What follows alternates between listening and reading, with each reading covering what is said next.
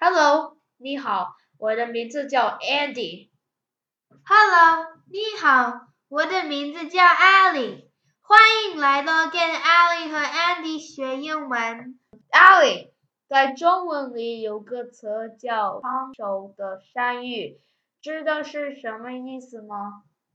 知道呀，就是指叫人头疼的事、棘手的事情。英语里也有个对应的词叫 a hot potato，是指让人想起来又头大的事情。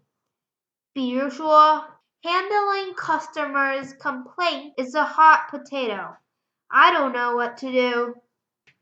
处理顾客的抱怨可是件令人头疼的事，我不知道该怎么做了。